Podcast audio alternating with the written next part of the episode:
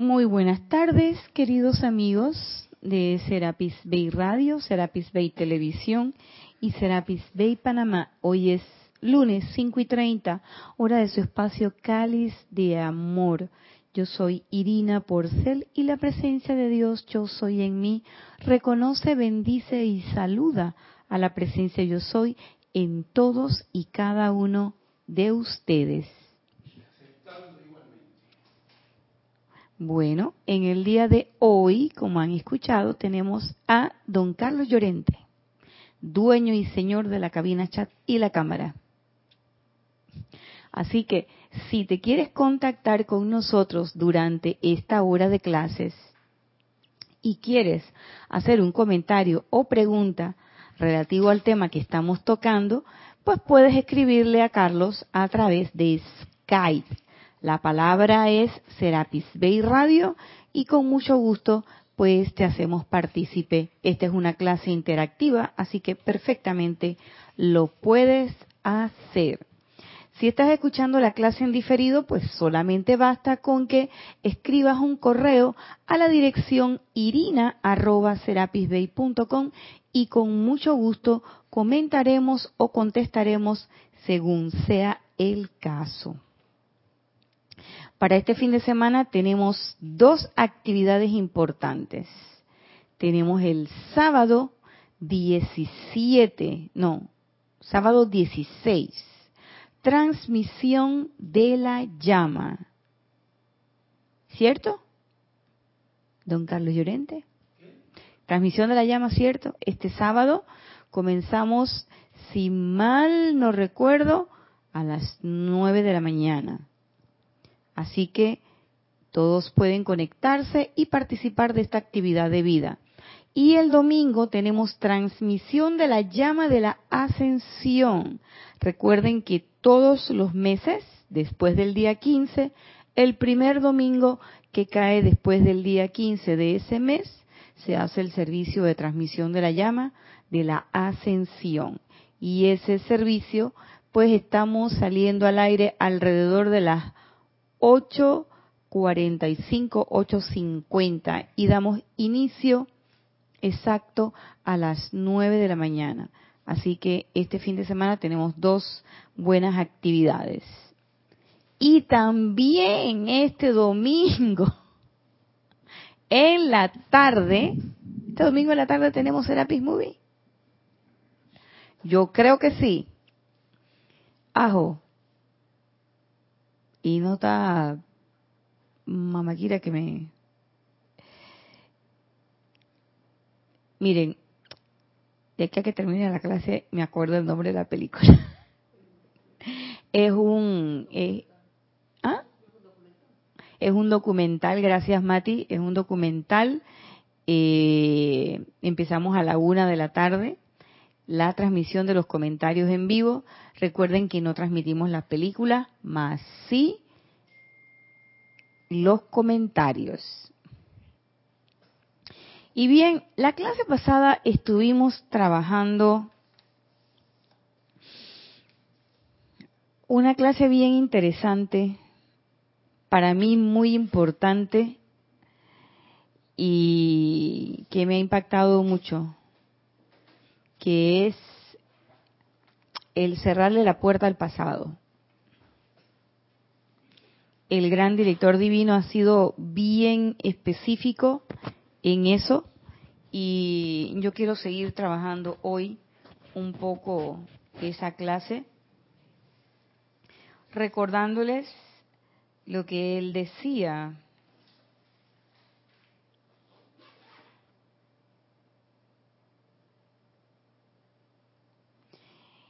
que deben cerrar la puerta y sellarla a todo lo que haya ocurrido en el pasado hasta este momento. Ciérrenla ahora y permítanme ayudarles. Y él dice, ciérrenla con llave y séllenla, de manera que nunca más su atención se vuelva a lo que ha pasado, sea bueno, malo o indiferente. Y lo que estábamos comentando la clase pasada los hermanos que estaban aquí, es que siempre pensamos que vamos a cerrar la puerta a todo lo malo y que vamos a sellar la puerta de nuestro pasado a esas memorias de actos fallidos o esas memorias de actividades no constructivas. Pero el amado gran director divino nos está diciendo, sella esa puerta del pasado, sea bueno o indiferente, no solo malo. Y estábamos en esa, en esa disertación sobre cómo cerrarle la puerta a lo bueno. Pues si son recuerdos buenos, forman parte de mi historia. ¿Cómo lo voy a borrar? Y habíamos caído en la cuenta, también en la clase pasada, que el estar dando, poniendo nuestra atención, perdón, en el pasado, es realmente estar caminando hacia atrás. Y el sendero de la ascensión es hacia adelante y hacia arriba. Y a veces uno cree que realmente es difícil. El gran director divino nos dice que no, siempre y cuando nosotros creamos que realmente somos parte de esa presencia yo soy, que somos esa presencia yo soy individualizada, no va a ser difícil porque basta con el llamado. Pero el llamado tiene una característica, y es que el llamado debe ser auténtico. El primero que debe creer en el llamado es el que lo hace. No, y que yo voy a hacer llamado, a ver qué pasa. O como dice uno por ahí, total, aquí estoy, encarnada, soy humana, imperfecta, no soy un ser libre en Dios, ¿qué tengo que perder? Lo menos que me pueden decir es que no. Una conciencia como esa es una conciencia que está dudando y que para nada está creyendo que la presencia de yo soy está trabajando a través de ella. Y es una conciencia que dice, bueno, yo voy a probar, a ver qué pasa a ver si es verdad eso de la presencia yo soy. Y no se extrañen, hay algunos estudiantes muy diligentes que en algún momento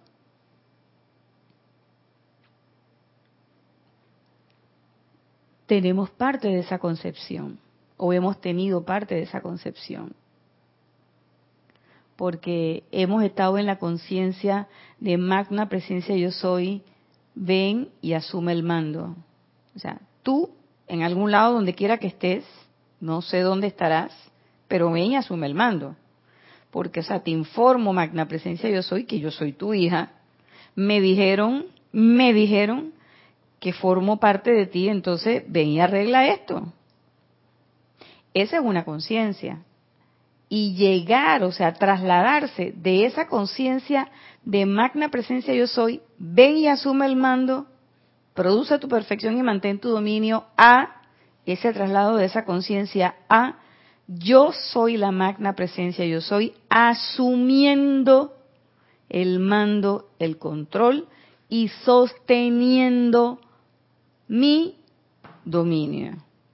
Esa es otra conciencia, porque es ahí, no es que viene algo de afuera o de algún lado donde quiera que esté y va a asumir el control y qué bueno que asumió el control porque ya todo se arregló.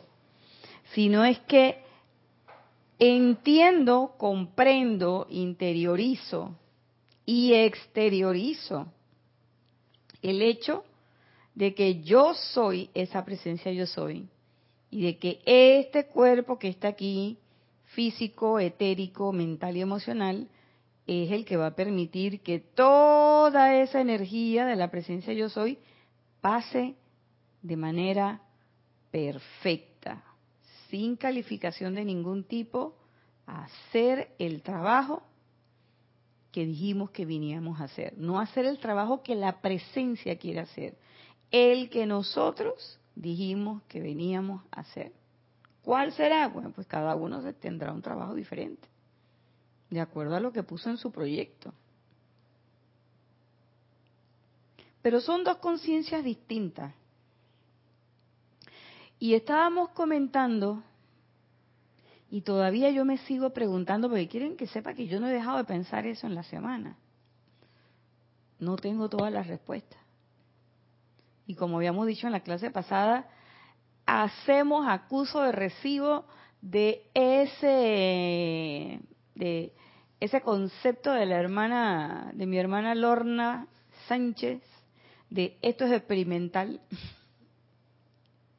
Estamos aquí manipulando la variable de exposición que son los recuerdos.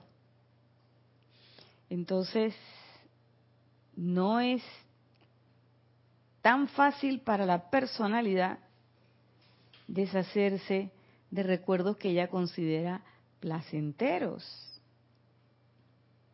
Claro, los recuerdos que no te gustan, fo, a eso sí yo les pongo la X, pero ve rapidito, cha, cha, y los quiero eliminar. Fíjense que yo en esta semana he estado pensando y veo que ni siquiera los recuerdos placenteros constituyen, por lo menos en mi caso, un gran peso, porque los tengo bien identificados, los positivos y los no tan positivos. Pero el maestro dice los recuerdos indiferentes. ¿Y cuáles son esos recuerdos? Cualquiera, que no tengo ni la menor idea.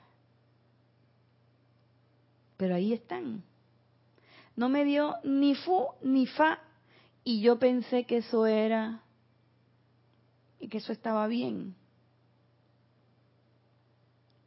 Pero ahí está y mi atención de vez en cuando migra hacia esos recuerdos. Ahí es donde está el quid del asunto porque el maestro dice de manera que nunca más su atención se vuelva hacia lo que ha pasado. ¿Por qué? Porque la ley eterna de la vida es bien clara. Ahí donde está tu atención, allí estás tú.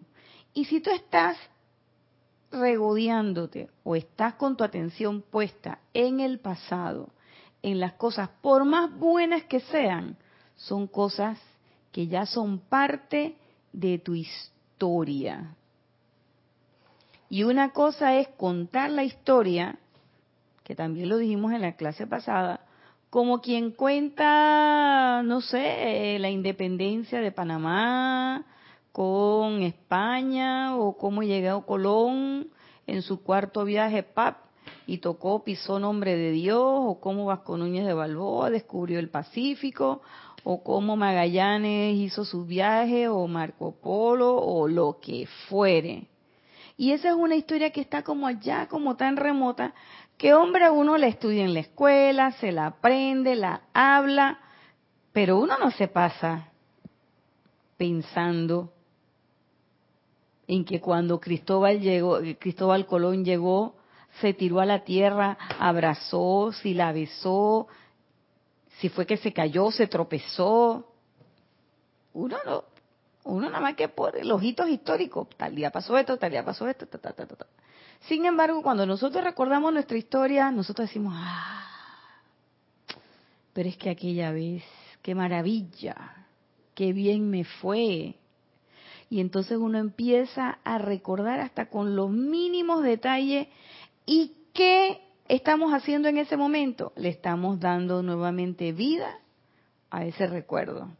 Y nosotros estamos parados en la caminadora o haciendo el amago de que estamos caminando en una cinta sin fin, en una caminadora eléctrica,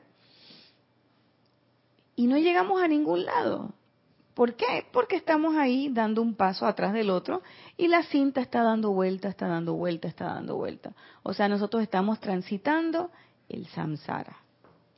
Por más bueno que sea, por más bonito que sea. ¿Mm? Y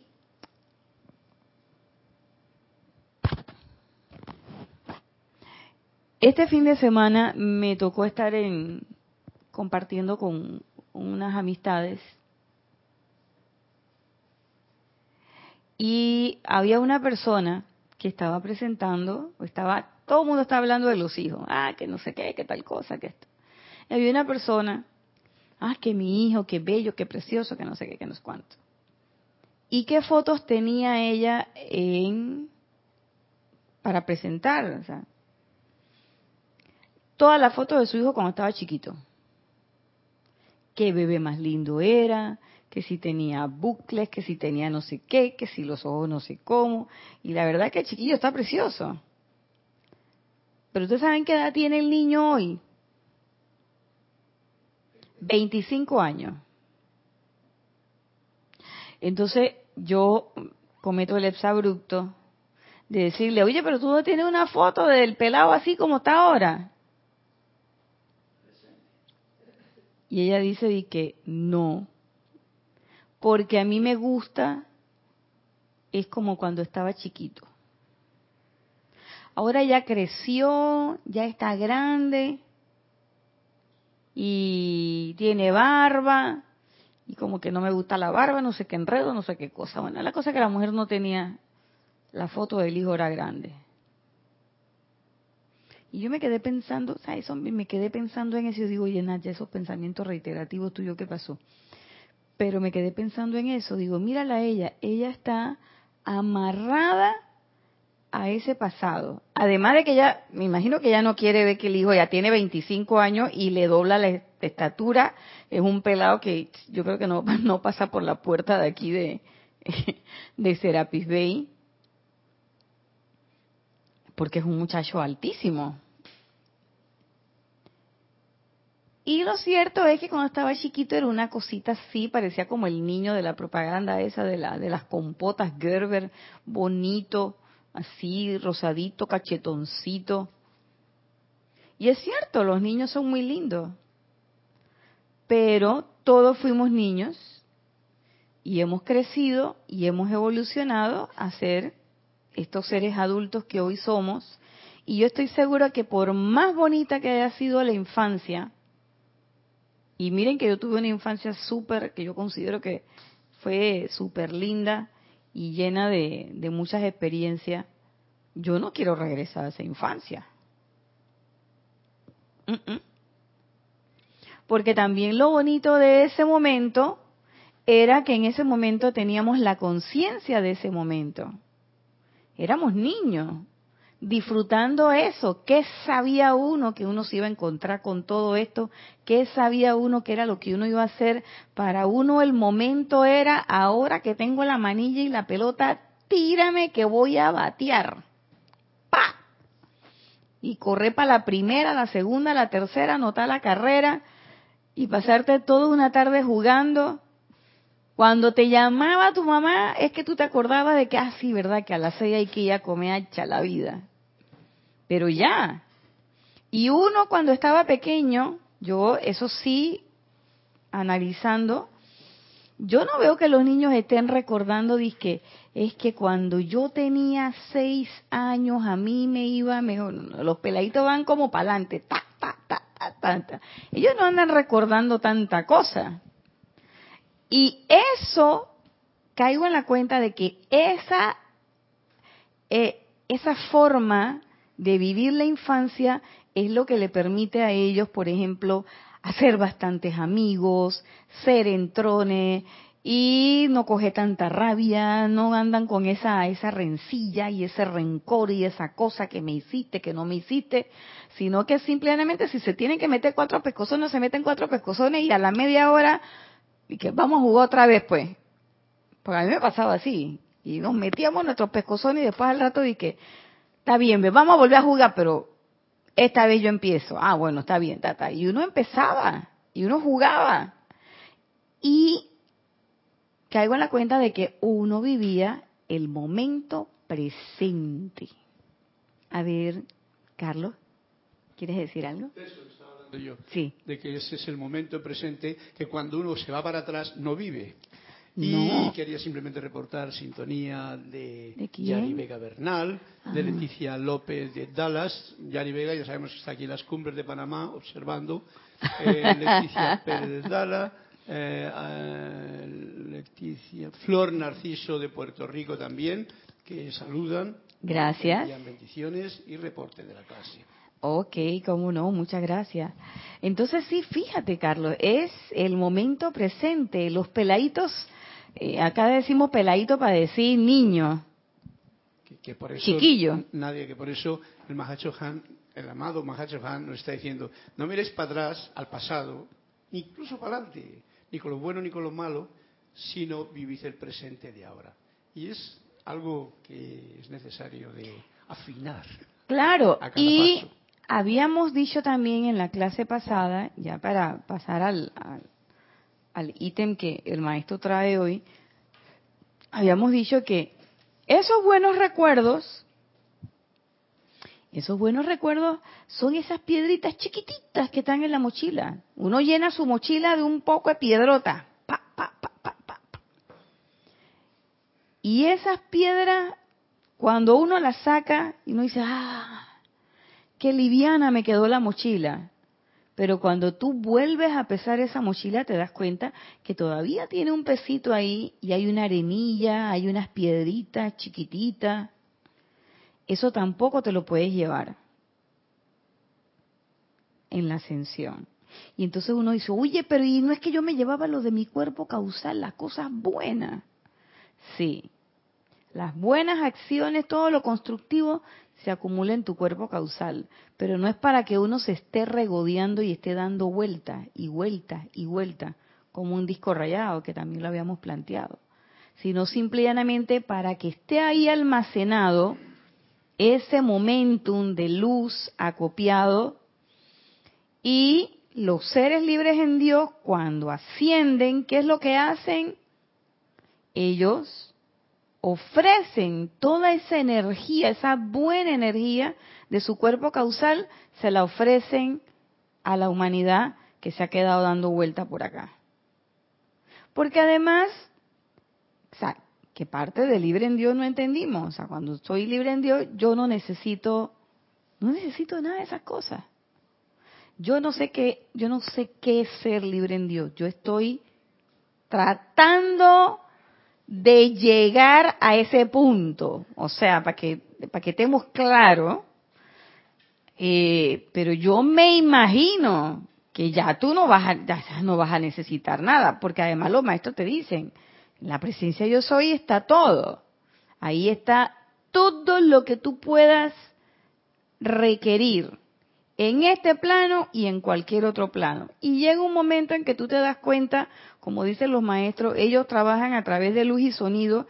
Entonces, si trabajan a través de luz y sonido, yo no voy a necesitar ni chancleta, ni pantalón, ni camisa, ni celular, ni nada de esas cosas. Y las experiencias buenas, ¿para qué sirven las experiencias buenas? Las experiencias buenas sirven para aprender. Las malas también. Todo es aprendizaje. Entonces, a la larga, yo no voy a... Ustedes se imaginan aquí ahora, porque nosotros estamos en esta encarnación y tenemos los recuerdos de esta encarnación. Pero yo a veces cuando ponemos lo, el ejemplo de las encarnaciones pasadas, siempre lo ponemos en un, en un, en un ejemplo de las cosas negativas, y que yo no me quiero enterar que fui, eh, qué sé yo, asistente de Mengele en el tiempo del holocausto.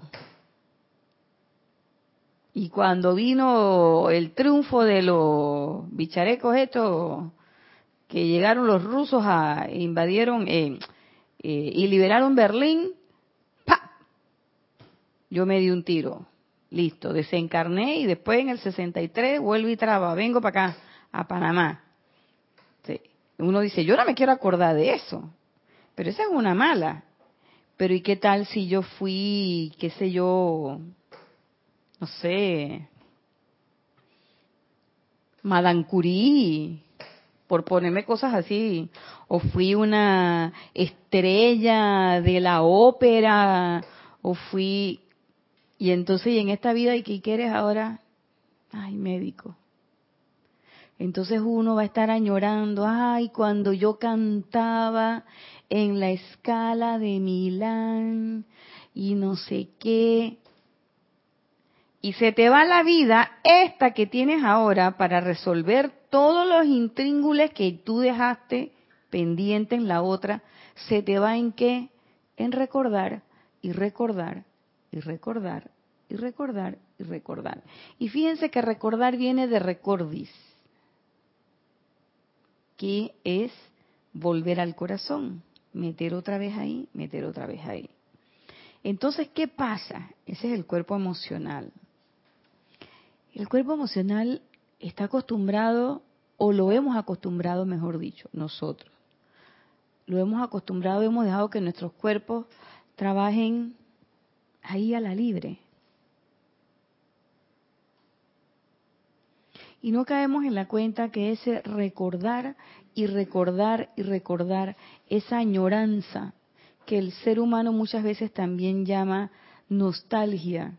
A mí no me gusta llamarle nostalgia porque la nostalgia tiene una connotación de tristeza, pero hay un término en portugués que lo dice muy bien, que es la saudade.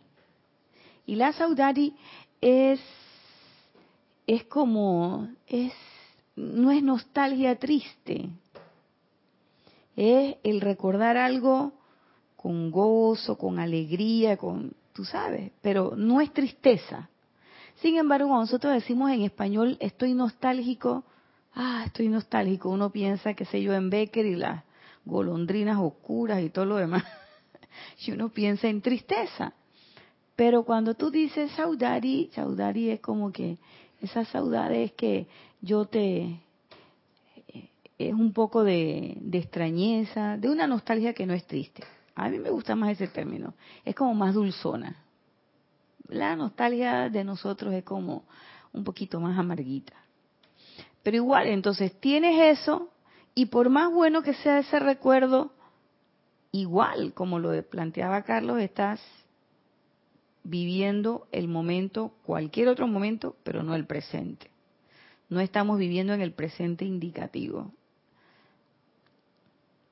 Eso por un lado. Y por otro lado, me quedan los recuerdos indiferentes, que esos todavía los tengo ahí amarrados y vamos a ver si el gran divino nos aclara con esta parte, porque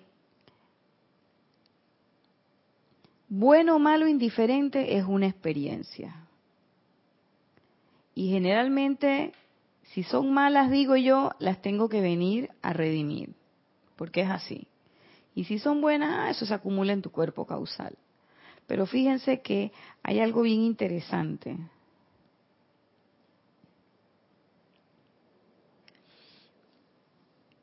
Nosotros venimos aquí ahora y queremos hacer muchas cosas y queremos resolver todo de un ya para allá y dicen los maestros que sí, que usted lo puede hacer.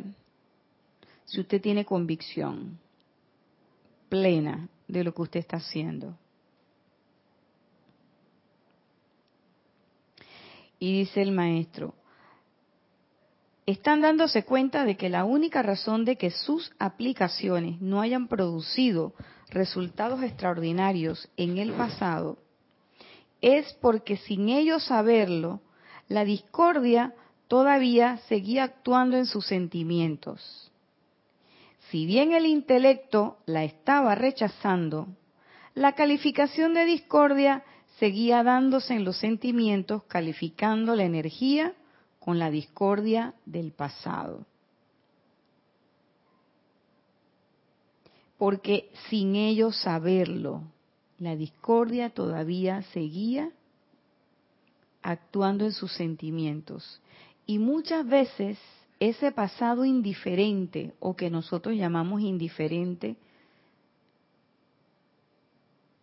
no es no es tan, tan indiferente o no es tan constructivo. ¿Mm?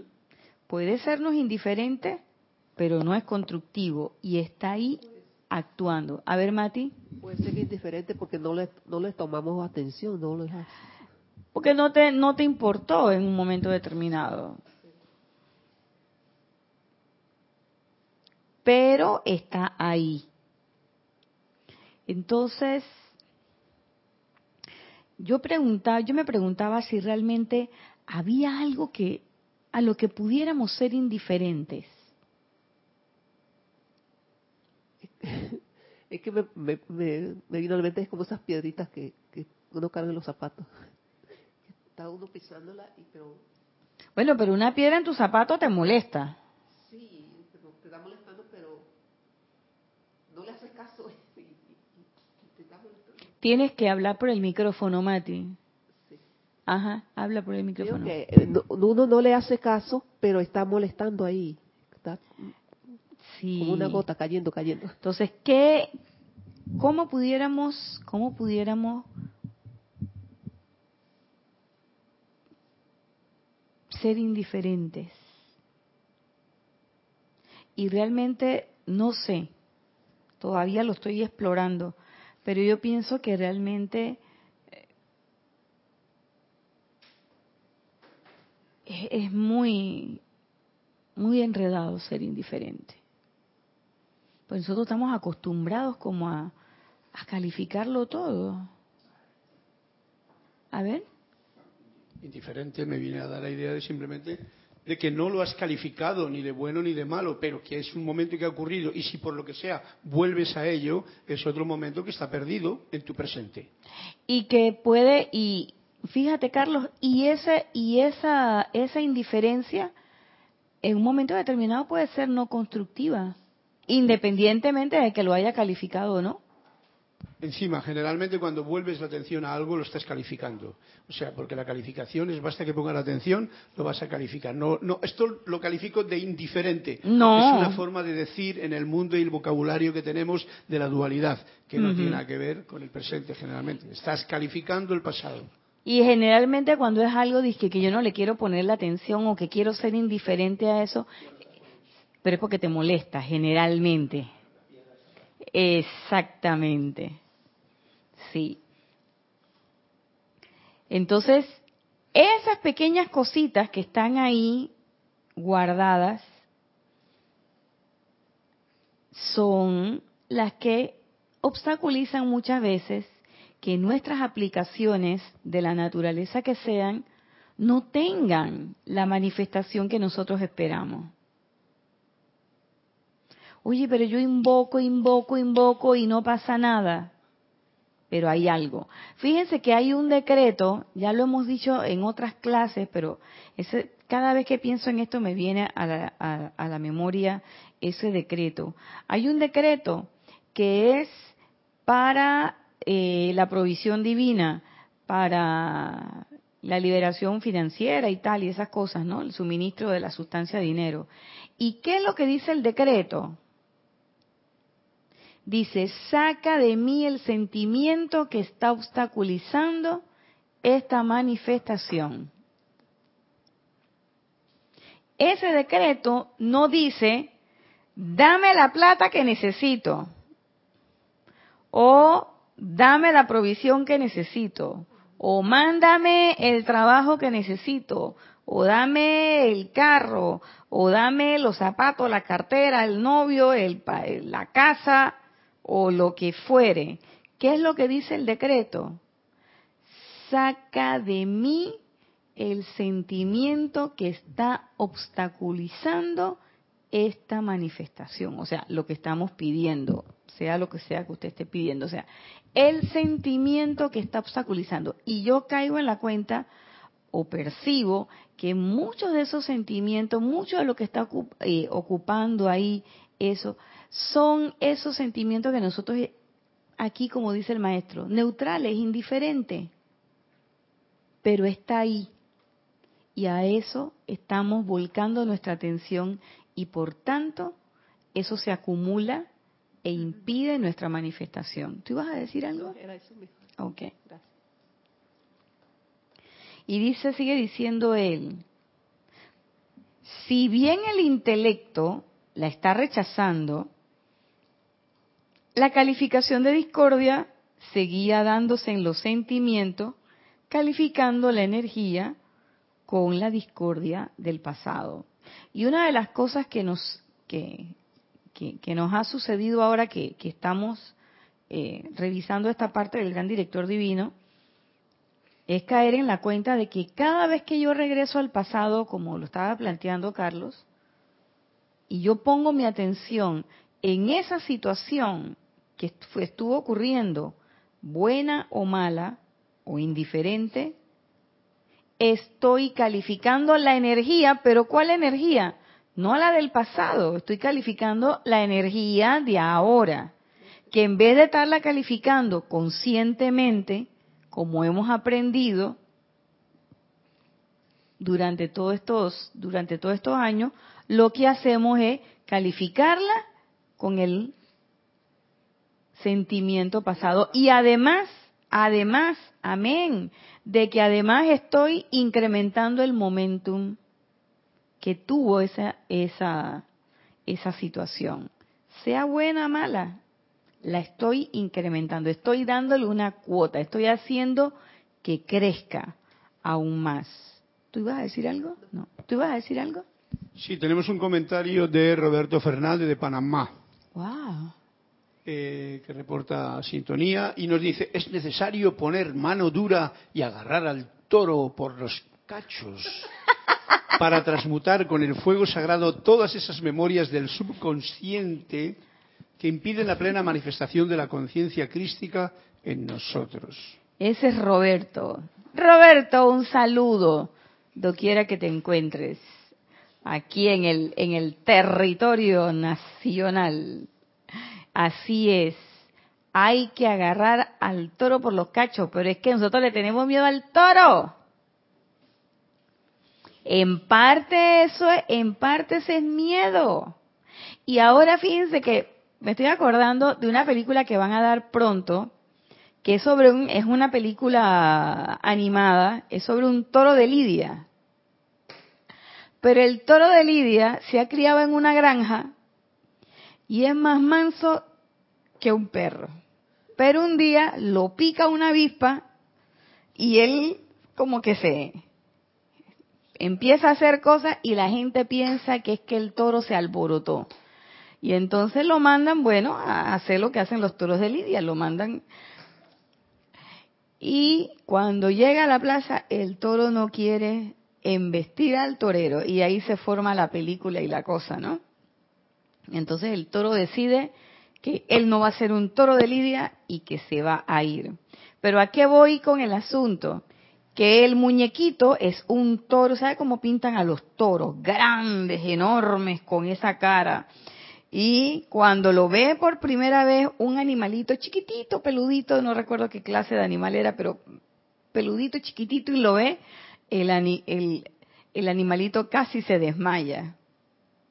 Porque ha visto el toro enorme, grande, poderoso, con unos cachos de este tamaño. Y cuando se desmaya, el toro va y le dice, ay, ay, pero es que, ¿qué te pasó? Que no? Entonces ya el animalito se da cuenta de que el toro no es nada agresivo y que por el contrario se hacen amigos y todo. Entonces así mismo nos pasa a nosotros. Roberto, agarra ese toro por los cachos, pero vemos esa imagen tan grande, vemos esa cosota y pensamos que ese toro nos va a embestir. Y el toro no nos va a embestir, si el toro es así como el de la, el de la película animada, súper manso y buena gente, porque esas energías y todo eso se presentan única y exclusivamente para que nosotros hagamos esa redención. Y entonces ellos vienen y vienen y cuando nosotros de repente nos asustamos, yo me imagino esos electrones regresando, ¿no? Y los otros dicen, hey, ¿qué te pasó? Que no, hombre, yo fui para allá donde la Nat ya esa porque di que estaba usando el fuego violeta, no sé qué. Y podrás creer que la mujer se asustó. Y entonces, bueno, me he tenido que venir acá a dar otra vuelta, a ver cuándo se le ocurre otra vez acordarse de la llama violeta y y para allá otra vez. Yo me imagino, yo pienso, si los electrones hablaran, ellos conversan entre ellos. Entonces, ah, vente para acá, vamos a dar una vuelta, vamos a... Porque se juntan, ¿no? Los electrones similares con los otros. Pero, por supuesto, cuando usted es estudiante de la luz y empieza a usar fuego violeta, ahí se prende un foco, pip, pip. Entonces, en el tablero de control que deben tener los electrones, ellos están viendo, chuzo, mira, ve, ey, allá en Panamá, ey, tú no eres de Panamá, levanta el pie ahí, ¿qué dice ahí? Natya, esa Natya está en Panamá, esa mujer está usando el fuego violeta, vayan para allá. Entonces, esa energía viene porque estamos usando el fuego violeta. Entonces, cuando viene la energía, uno se asusta. Aquí en Panamá hay un dicho muy, muy característico que dice, matar al tigre y cogerle miedo al cuero. Entonces, yo recuerdo cuando yo iba al Museo de Ciencias, había un oso enorme. Y cuando yo iba para ese museo, mi mamá me tenía que jalar, así como jala uno, no sé, como una bolsa de piedra. Pues yo sí le tenía miedo a ese oso. Yo juraba que ese oso me iba a comer, me iba a no sé qué, ah, bueno, cosas de niña, ¿no? Hasta que de repente ya no le cogí miedo y ya yo pasaba y lo veía y me di cuenta de que era la piel de un animal, pero que ahí no estaba ya el animal. Entonces, muchas veces nosotros actuamos así en nuestras cosas. Ah, sí, que yo quiero transmutar y no sé qué, y levantamos la mano y ven señora Astrea, llamamos a la hermandad de Luxor, llamamos a todo el mundo, hacemos un concilio nosotros solitos en nuestra aplicación. Y cuando llega la cosa, Ah, no, pero yo no tampoco no pensé que era así. Oye, maestro, no exageren, no exageren que apenas estoy empezando. No, señor, pero si usted dijo que usted iba a usar fuego violeta. No, no, no, no, pero espérate que yo soy principiante porque tú me vas a poner esas pruebas a estas alturas. Entonces, ahí no hay claridad, no hay claridad en qué es lo que tú quieres. No hay claridad y yo recuerdo cuando Jorge nos decía, después de qué es lo que tú quieres, la pregunta es, ¿por qué tú quieres eso o para qué tú quieres eso? ¿Mm? Para saber cuál es el motivo real de tu, de tu corazón. Y entonces, luego de eso tiene que haber una coherencia.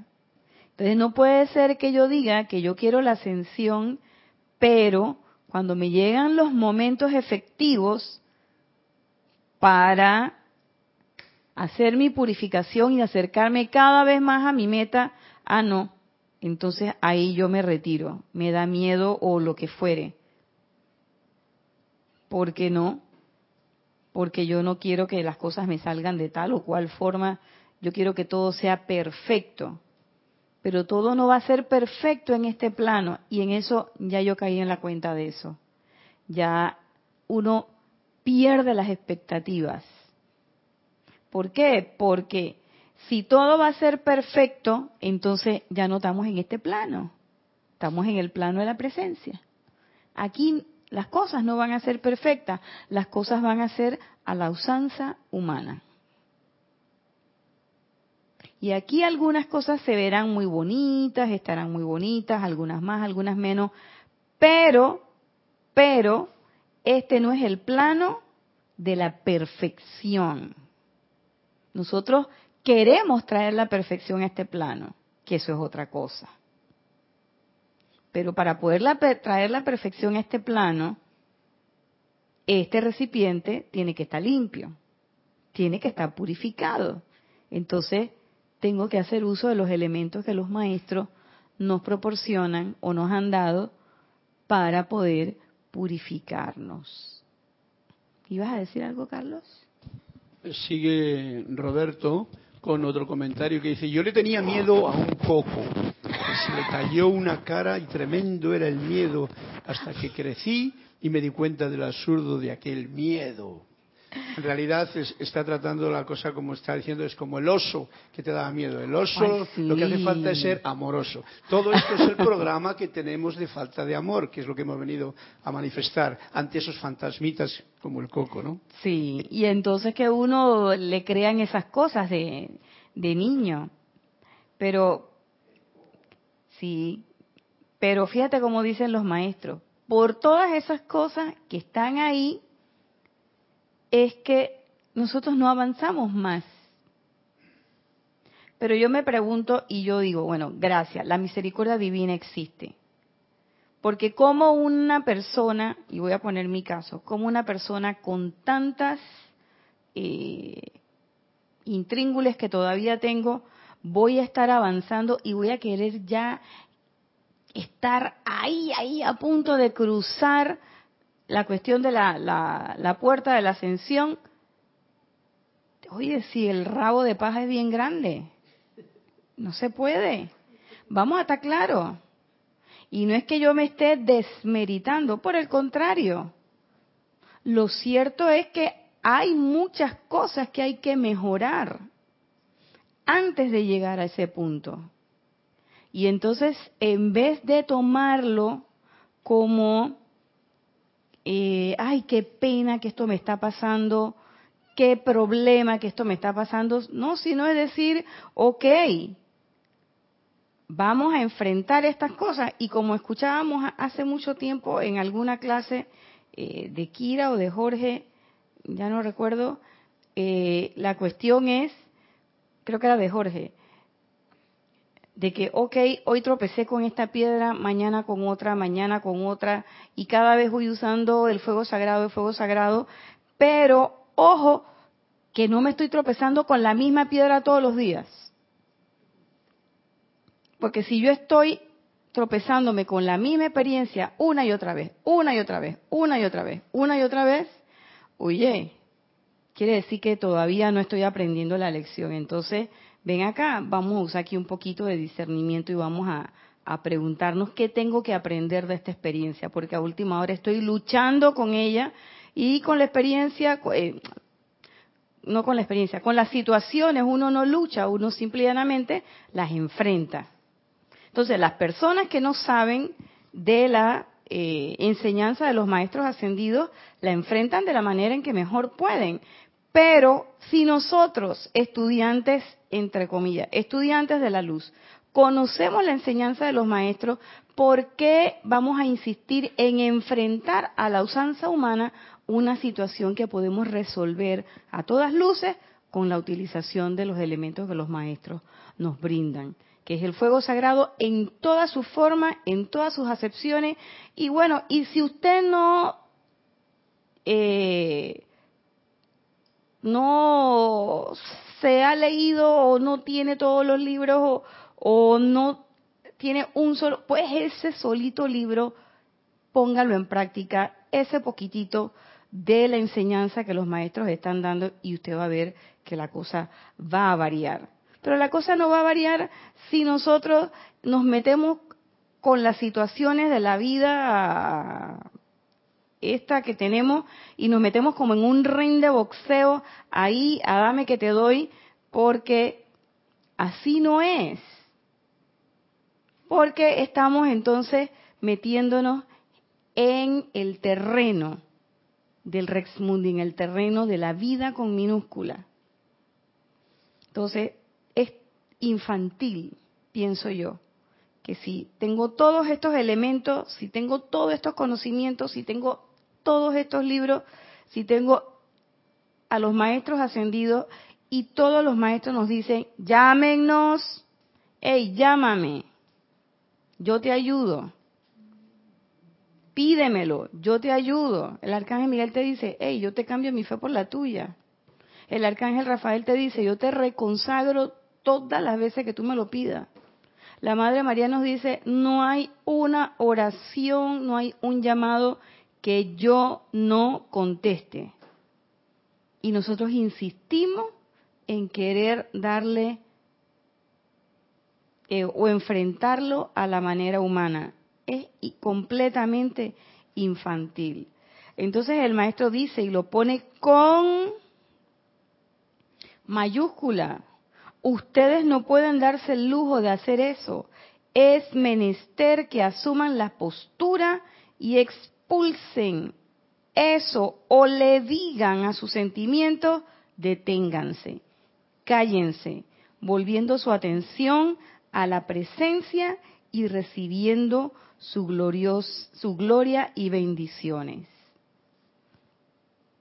Agarrar los sentimientos y comandar realmente. ¿Y comandar qué quiere decir? Yo voy a ejercer, voy a hacer el pleno ejercicio de mi atención. ¿Eso qué quiere decir? Que yo la voy a poner en lo que yo quiero. No me voy a dejar llevar. No me voy a dejar intimidar. Y no me voy a dejar engañar. Ni por las racionalizaciones que muchas veces el intelecto te lleva a hacer y uno creemos, nosotros no creemos que somos poseedores de una gran inteligencia, o de las consideraciones sentimentales que podamos tener en un momento determinado por, por alguna cuestión. ¿Cómo me voy a cómo, me, cómo voy a cerrar el pasado a mis recuerdos maravillosos de mi hijo querido? Oiga, y le voy a decir una cosa, de repente se le aparecen, se le aparece cada gente de su pasado. Y uno dice, a veces se me aparece gente y uno dice, bueno, este es perdón, ok. Y yo decía, a mí me ha pasado, ok, yo tuve un, eh, una, una fricción con esta persona y se aparece, bueno, aquí ley del perdón y tal. Pero cuando se te aparece alguien en tu vida, de tu vida pasada, con quien la pasaste muy bien y la disfrutaste mucho, sigue siendo de tu vida pasada. ¿Y cómo tú te das cuenta cuando eso forma parte única y exclusivamente de tu vida pasada? Por la forma o los giros de la conversación. ¿Mm? Sí, porque te lleva hacia atrás. Lleva todo hacia atrás. Exactamente, Mati. Y usted dice, ay, me encontré con mi novia de la secundaria o de la universidad y está hermosa, bella, preciosa. Y hemos hecho clic otra vez. Qué linda. Pero cada vez que se sientan a hablar, ¿de qué hablan? ¿Te acuerdas el poste de luz, aquel donde nos encontrábamos? ¿Te acuerdas que no sé qué? Y todo es te acuerdas, te acuerdas, te acuerdas, te acuerdas. Esas son las clásicas reuniones de la gente que, que se graduó contigo en la primaria, en la secundaria, en no sé qué, no sé qué, y no sé qué, y no sé qué, y no sé qué. Señores, por algo no están en tu vida actual. Forman parte de tu historia eso es como que todavía hoy nosotros tengamos, no sé qué, a los nietos de Cristóbal Colón queriendo echar todo el cuento del asunto. Eso te lo lees en un libro y listo. O como aquí que tenemos a, a veces tenemos todavía hijos, bisnietos de los primeros presidentes de la República, de próceres, y cuando tú oyes los discursos, todos los discursos es atrás, atrás, atrás, atrás, atrás. Pero ya eso es, eso es historia, ya eso es parte de la historia. Entonces llega un momento en tu vida en que hay cosas que tú tienes que meterlas en ese baúl de la historia. ¿Ya? Pero tú no vas a estar todos los días, tú te imaginas todos los días con una amiga tuya que puede ser muy buena amiga, puede ser que te divertiste mucho con ella, la quieres mucho, pero todos los días es acordándose de lo mismo que hicieron y cada vez y siempre hablan de lo mismo. Ahí en esa relación no hay crecimiento. Y puedes tener una amiga nueva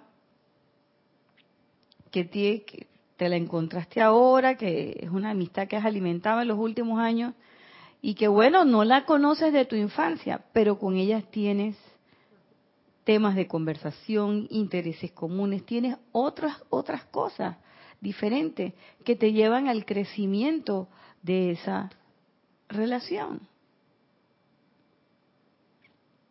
Y pueden ser muy bonitos los sentimientos, pueden ser muy lindos, pero siguen siendo sentimientos del pasado. Y el sentimiento del pasado te amarra, te amarra. Y miren lo que sigue diciendo el maestro. Quizás no se dan cuenta de cuán firmes deben ser hacia su propio mundo emocional. Cuando éste ha ganado un momentum de centurias, ustedes estarán bajo su presión. Y es menester. Entonces, yo me puse a buscar aquí en este librito el Santo Confortador, porque lo encontré, que dice sobre la limpieza del mundo emocional. Y mire lo que dice el amado Maestro Ascendido Serapis Bey. Esto está en la página 16 del libro El Santo Confortador. La necesidad para los individuos de cultivar deseos de naturaleza constructiva no puede sobreenfatizarse, ya que son los deseos más que los pensamientos de un hombre lo que moldea su naturaleza y motiva sus acciones. A lo largo de las eras, hombres y mujeres han cultivado muchos deseos básicos, los cuales yacen incrustados en el cuerpo emocional, incrustados, están metidos en el cuerpo emocional, así como grandes peñascos yacen incrustados en la sustancia de la tierra. Cuando son estimulados estos deseos, causan los diversos pecados contra el Espíritu Santo, cuyo único deseo es realizar la voluntad de Dios. Entonces, nosotros tenemos muchas veces esas cosas metidas dentro y no sabemos cuánto. ¿Mm? A veces es como un arqueólogo que está encontrando, eh, encuentra una pieza en una excavación y él no va con un martillo y un cincel a pa, pa, a darle a eso. ¿Con qué va? Va con una escobita y va viendo, y va viendo, y va viendo por dónde es mejor agarrar e ir separando ese material valioso de lo otro que está que lo recubre, porque está incrustado adentro. De la misma manera, nosotros en el diario vivir constantemente, constantemente, constantemente, es menester utilizar el fuego sagrado en todas sus manifestaciones, fundamentalmente en eh, su manifestación como fuego violeta, porque el fuego violeta, aunque parezca un eslogan, consume y disuelve todas esas acreciones y además usted tiene el poder de poder transmutarlas. ¿En qué transmutarlas? En luz y perfección. Pero no es nada más de las cosas que me están pasando ahorita, en este momento, sino hacer todos los días ese ejercicio de fuego violeta como mínimo tres veces al día.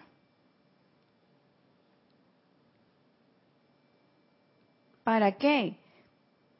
para ir eliminando todas esas incrustaciones, esos sentimientos que están incrustados ahí.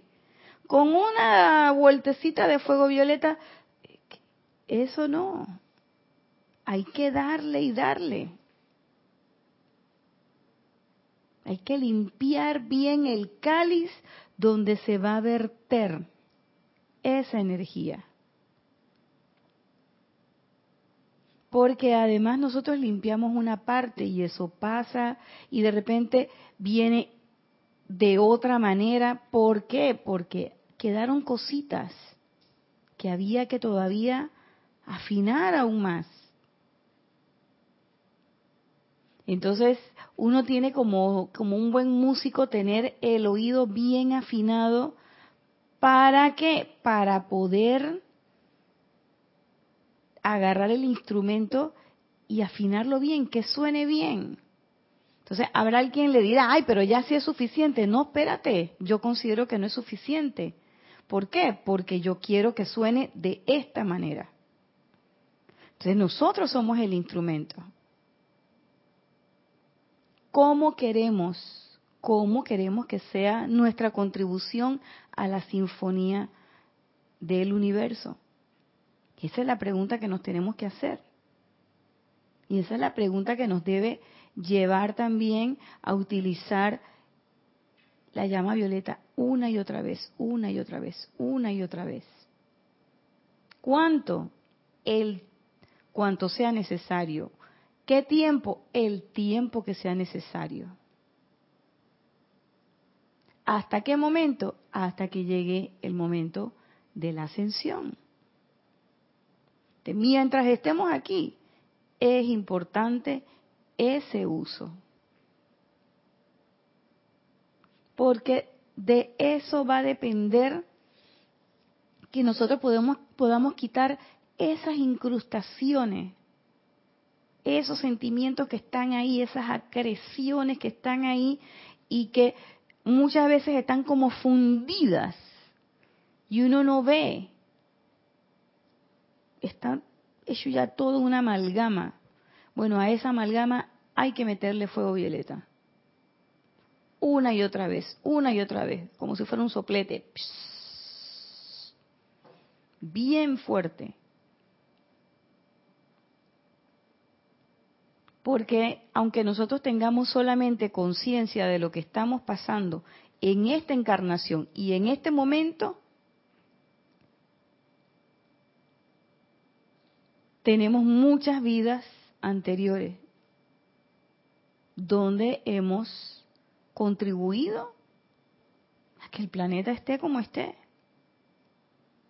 Como decimos aquí, no somos una perita en dulce. Si así fuera, ya fuéramos ascendidos. Entonces, definitivamente. Y no podemos andar con el cuento ese de que no, es que yo estoy haciendo un trabajo de los maestros ascendidos. Ay, por Dios. Por Dios, Natya, déjate de eso. Uno sabe, uno sabe en su fuero interno, uno sabe. ¿Por qué? Porque nosotros en nuestro corazón sabemos exactamente qué, qué tenemos que nos mueve hacia dónde queremos ir. Y bueno,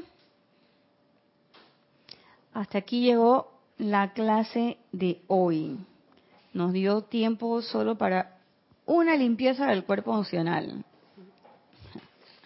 El próximo lunes seguimos, como siempre, dándole las gracias a todos los que estuvieron conectados, a todos los que han participado, a quienes han estado presentes aquí en la sede del grupo Serapis Bay, dándole las gracias a Carlos por su asistencia y sobre todo dándole las gracias a ustedes también que están del otro lado de la cámara y que están poniendo la atención en este momento sobre su magna presencia yo soy y sobre la instrucción de los maestros ascendidos. Así que nos despedimos recordándole que este fin de semana tenemos tres actividades, transmisión de la llama sábado y domingo, domingo transmisión de la llama de la ascensión y Serapis Movie a la una de la tarde. Así que, sin más, le doy las gracias y que la presencia de Dios yo soy les devengue muchas bendiciones durante esta semana. Muchas gracias.